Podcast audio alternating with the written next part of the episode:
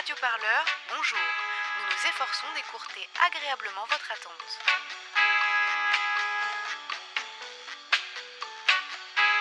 Pour plus d'informations révolutionnaires, merci de vous rendre sur le site radioparleur.net. Monique Pinson-Charlot, vous êtes sociologue, vous travaillez de façon générale sur les élites sociales, la haute bourgeoisie et les dominants. Vous venez de sortir un livre intitulé Le président des ultra-riches qui raconte et décrypte la politique de Macron et en dénonce les abus. Alors tout d'abord, j'aimerais savoir quel est un peu votre travail d'enquête euh, pour ce livre et pourquoi vous êtes basé en majorité sur des articles journalistiques. Euh, alors euh, en réalité, nous nous sommes basés sur 30 ans de travail de recherche ethnologique, anthropologique, sociologique, économique, qui relève aussi de la science politique, concernant, euh, nous on n'emploie pas le terme d'élite parce qu'on trouve que c'est un, terme qui est un peu trop euh, flatteur. Donc on parle plutôt de, dominants, de, de capitalistes, de, voilà, d'une classe sociale, d'une caste qui s'accapare toutes les richesses et tous les pouvoirs. Et donc euh, chacun de nos livres, au fond, éclaire un aspect ou l'autre euh, de cette oligarchie. Alors il se trouve qu'aujourd'hui, du fait que nous sommes, nous sommes à la retraite, que nous, les, les, milieux de la grande bourgeoisie nous sont fermés, parce qu'ils n'apprécient pas, ils sont tout à fait d'accord sur le constat que nous avons fait par rapport au fonctionnement de leur classe. Il n'y a vraiment eu aucun problème. On avait pas mal de légitimité. et c'est pourquoi nous étions invités et que nous pouvions euh, continuer à faire ce travail. Mais à partir du moment où nous avons intégré le champ économique et le champ politique après notre retraite du CNRS et sans devoir de réserve, euh, à ce moment-là, les portes se sont fermées et euh, c'est vrai que nos méthodes ont changé. C'est-à-dire que tout, livre nouveau s'appuie évidemment sur tout ce que nous avons acquis et euh, qui est unique et très précieux, et s'enrichit avec alors des, documents euh, parus dans la presse, la presse d'investigation et même d'autres, d'autres, toute forme de presse. On n'est pas, euh, on n'est pas sectaire de ce point de vue, et surtout on travaille beaucoup avec des lanceurs d'alerte et des salariés qui viennent nous parler sous anonymat beaucoup. Alors c'est différent du, journaliste d'investigation, parce que nous, c'est pas le scoop que nous recherchons, c'est nous cherchons à conforter nos analyses avec euh, des sources anonymes qui vont euh, sans crainte nous dévoiler euh, comment se passe la fraude fiscale au cœur du paquebot de, Bercy qui vogue sous pavillon de complaisance, qui vont euh, nous euh, décrypter ce qui se passe bah, au Touquet, par exemple. On a travaillé pour faire le chapitre sur le Touquet, pour avoir des informations qui, pas, qui ne sont pas des scoops concernant Emmanuel Macron, mais qui nous permettent de comprendre véritablement son insertion dans une station balnéaire euh, typiquement bourgeoise. Plus généralement, vous avez travaillé donc sur euh, les mécanismes de reproduction de la bourgeoisie et puis la fabrication donc des dominants en France. Comment du coup fonctionne l'oligarchie d'élite qui entoure Macron et comment on peut dire que se perpétue un tel entre-soi?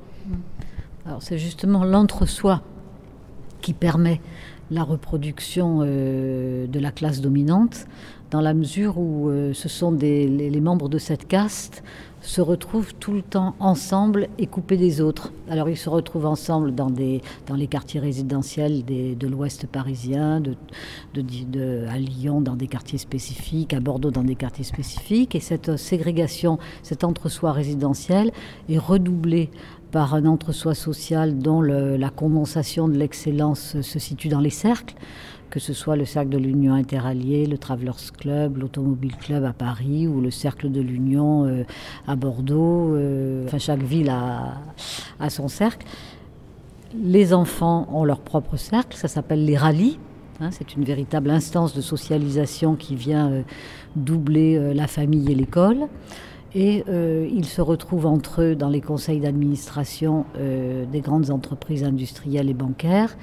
Et par exemple, c'est bien parce que euh, l'entre-soi est total dans les comités de rémunération que les dirigeants d'entreprises, comme Carlos Ghosn et les autres, peuvent se, voir se voir attribuer des rémunérations totalement fantasques, enfin totalement démentes.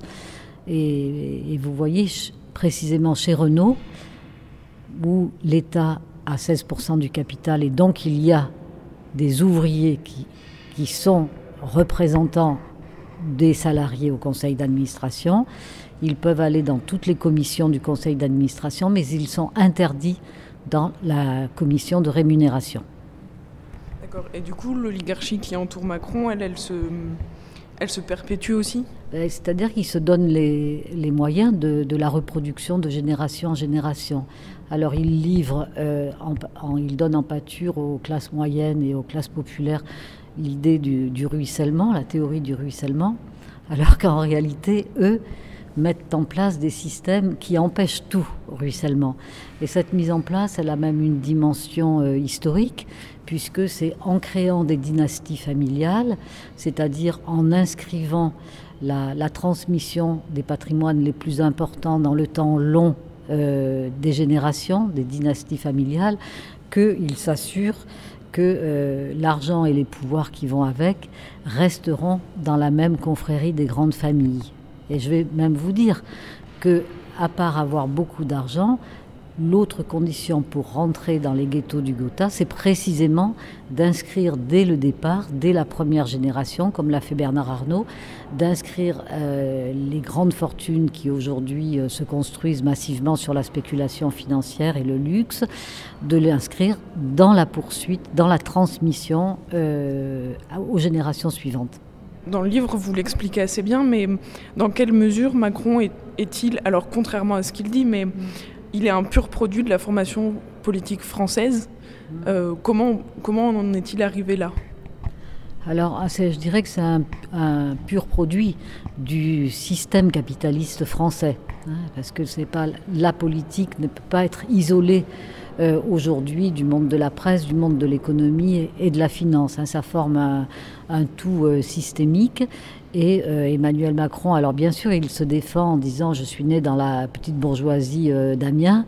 Mais euh, voilà, ben c'est intéressant qu'il qu'il le dise. Simplement après, quand nous, on a reconstruit euh, tout son parcours en essayant à chaque étape euh, de sa scolarisation au lycée Louis-le-Grand à, Paris, puis ensuite à l'ENA, euh, ces deux tentatives ratées pour rentrer à Normal Sup. euh, mais euh, surtout euh, l'ENA, donc euh, là où il est sorti euh, dans le corps de l'inspection des finances et où tout de suite il a été, euh, comme on dit, repéré parce que son, son aura et son intelligence sont telles que les plus grands de ce monde le repèrent, alors qu'en réalité c'est- l'ambitieux, c'est celui qui veut vraiment avoir, euh, acquérir du pouvoir, qui euh, se glisse dans les interstices des rouages et des roueries de l'oligarchie.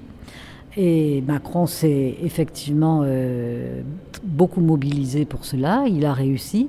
Et donc c'est un pur produit du système qui a très bien compris qu'aujourd'hui euh, le système capitaliste est rentré dans une nouvelle euh, phase de son développement, ce qu'on appelle le néolibéralisme, ce moment où la finance prend le pouvoir sur tous les domaines de l'activité économique et sociale, dont la politique. C'est le moment où la classe dominante arrive à, à s'installer au sommet de l'État pour le piller et euh, défendre exclusivement ses intérêts. La synthèse des intérêts de l'oligarchie, ça veut dire qu'il n'y a plus de conflit d'intérêts, qu'il n'y a plus d'intérêt général. Toujours dans cette idée d'oligarchie, mais est-ce qu'on peut dire que les médias sont un instrument de maintien de cette oligarchie? Les médias sont partie prenante de cette oligarchie, puisque vous savez bien que 10 milliardaires possèdent en France 90% euh, des grands médias. C'est quelque chose qui n'est pas du tout rentable sur le plan financier. Vous pouvez comprendre que si euh, Bolloré, euh, Dassault et, autres Arnaud investissent euh, comme ça dans les médias, c'est parce que la manipulation idéologique, les escroqueries linguistiques, la, propagande tout simplement, est absolument nécessaire dans la soumission des peuples aux intérêts de l'oligarchie. Alors dans le livre, vous avez reconstruit des trajectoires euh, de l'entourage de Macron. Comment vous avez procédé pour faire des liens et pour reconstruire ces trajectoires-ci? Ça c'est le travail de, de deux moines bénédictins tous les jours. C'est-à-dire qu'on lit beaucoup la presse, on lit beaucoup de livres, euh, euh, et chaque fois, on s'efforce de prendre des notes, on fait des dossiers, on, ouvre des cartons, et puis, ben, comment vous dire, à un moment, tout, tout se relie. C'est-à-dire que on a bien suivi le, précepte de, Bourdieu d'une sociologie basée sur la recherche du relationnel et pas sur le substantialisme. C'est-à-dire on essaye toujours de, de tisser tous les fils de la toile d'araignée que constitue l'oligarchie au-dessus de nos têtes. Macron, qui est pourtant issu d'une longue descendance politique et qui a réussi à se créer un entourage politique. Il a néanmoins, pendant la campagne, réussi à se forger une image médiatique de renouveau et d'invention. Comment vous l'expliquez? Ben, C'est que c'est, euh, on a consacré un chapitre dans notre livre Une créature médiatique. Quand on analyse les choses, euh, comme le, par exemple, comme le fait l'association Acrimed, tout ce qui se passe dans la presse autour d'un personnage, qu'on compte le nombre de couvertures qu'il a eu, comment on parle de son couple atypique, comment on vante euh, euh, ses mérites euh, incroyables, son empathie, son intelligence hors du commun, trois ordinateurs dans la tête, le type à qui tout réussit. et tout ça, ça finit par influencer les électeurs, faire croire que Franchement, c'est une imposture médiatique absolument étonnante. C'est, c'est du, je pense que c'est du jamais vu ce qui s'est passé avec Macron. Et ce qu'il y a d'incroyable, parce que moi j'habite Bourg-la-Reine, c'est de voir euh, des gens, par exemple dans ma rue, des gens qui ont fait des études supérieures dans la recherche, dans l'industrie, euh, dans le journalisme, avoir cru à ce storytelling comme des enfants de cœur. J'aimerais qu'on passe un peu au mouvement des Gilets jaunes et qu'on en discute un peu. Euh, est-ce que leur colère s'est déclenchée surtout à cause des petites phrases de Macron, les petites phrases méprisantes dont vous faites l'inventaire au début du livre? Non, elles y, ont, euh, elles y ont beaucoup contribué. Mais bien entendu, la, révolte des, Gilets jaunes, inattendue et assez incroyable, euh, est liée à une violence de classe euh, qui, dure depuis, depuis longtemps, qui s'est accéléré d'une façon considérable depuis l'arrivée euh, de François Mitterrand en 1981 avec le tournant de la rigueur en 1983. Petit à petit, les Français comprennent qu'on est dans une, dans une dictature euh, qui ne dit pas son nom, avec un système de propagande extrêmement bien mis au point, dans un état cotonneux, doucereux, pour que tout soit fait, pour que vous ne vous mettiez pas en colère parce que c'est la violence des pauvres qui est, qui est le plus redoutable pour, euh, pour les, les, riches dans leur violence à eux. Et le mouvement des Gilets jaunes, pour ça, est très intéressant, parce que tout de suite, si vous voulez, ils ont fait tout ce que redoute euh, l'oligarchie. D'une part, ils ont investi tout de suite les lieux de pouvoir, les Champs-Élysées, l'Élysée. Dès la première manifestation le 17 novembre, ils se sont dirigés vers l'Élysée. Ça s'est répété de samedi en samedi la violence euh, contre des biens était ciblée. Hein, c'était essentiellement les banques, sans distinction, que ce soit la Société Générale, la, BNP Paribas. Euh, les slogans, les, les graffitis, les tags euh, concernaient massivement le chef d'entreprise de, de, la Start-up France, Emmanuel Macron. Des slogans qui étaient très classe contre classe. Alors, quand on va en manifestation, il est difficile de ne pas voir les pancartes demandant le rétablissement de l'ISF. Ces mesures qui avantagent les riches ont-elles amorcé le mouvement des Gilets jaunes? Je dirais que le, mouvement des Gilets jaunes est un, mouvement de classe, c'est-à-dire un mouvement euh, multirelationnel, un, mouvement systémique de classe où euh, on ne peut pas dire que ce soit la, hausse euh, de la taxe sur le carburant qui soit le, le, moment décisif de cette révolte. C'est ça qui a peut-être mis l'étincelle, qui a mis le feu aux poudres mais en réalité, euh, leurs euh, revendications sont absolument euh, variées, et plus le mouvement dure, plus on sent que c'est véritablement un mouvement de classe, de classe populaire, classe populaire et moyenne. Les, intérêts de ces deux classes face à la violence des riches euh, sont convergents. Et là, on voit bien qu'ils euh, ils se battent contre les médias dominants, ils demandent le rétablissement de l'ISF, l'annulation de la flat tax, c'est-à-dire l'impôt forfaitaire sur les revenus du capital, ce qui est absolument incroyable. Je rappelle que euh, les revenus du capital sont désormais imposés de manière forfaitaire à 12,8%, alors que la première tranche d'imposition pour les salaires des travailleurs est à 14%. Donc euh, le cadeau là est en, milliards et en milliards euh, d'euros pour les plus riches. c'est aussi une conscience écologique. Le mouvement des Gilets jaunes, c'est aussi une conscience du tiers-monde. Pour ce que j'ai vu, hein, il ne parle pas de l'immigration comme on en parle dans les médias dominants. Ils parlent du pillage de l'Afrique, ils savent ce qui se passe en Afrique, ils connaissent euh, la, violence des, politiques d'ajustement structurel euh, du, du, FMI, de la Banque mondiale. Ce qui m'a étonné, c'est le fait qu'ils refusent les enjeux institutionnels des corps intermédiaires que sont les syndicats et les partis politiques. Ils savent que euh, la, violence de classe a atteint un tel niveau qu'on n'est plus du tout au niveau des enjeux institutionnels et des petits avantages euh, ridicules qui sont là pour, euh, pour que vous vous calmiez. Et donc, voilà. Et ça, alors, on ne sait pas du tout si ça va donner le meilleur ou le pire.